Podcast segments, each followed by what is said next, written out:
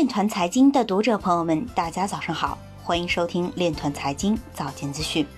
今天是二零二零年八月六日，星期四，农历庚子年六月十七。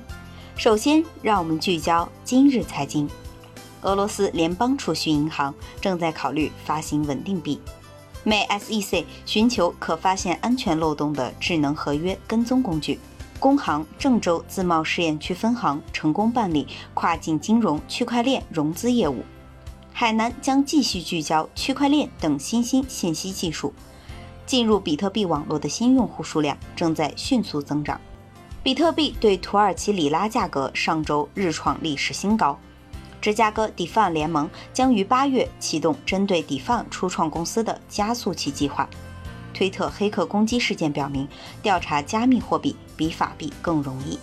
摩根大通分析师表示，过去五个月，年轻投资者在购买比特币。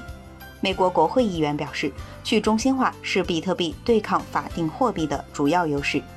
今日财经就到这里，下面我们来聊一聊关于区块链的那些事儿。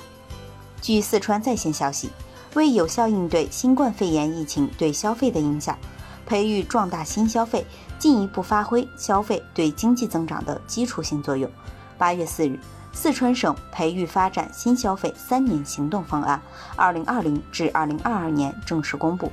方案提出七大消费行动，其中包括实施信息消费提速行动，加快建设新一代信息基础设施，包括推进以五 G 网络、数据中心、人工智能、工业物联网。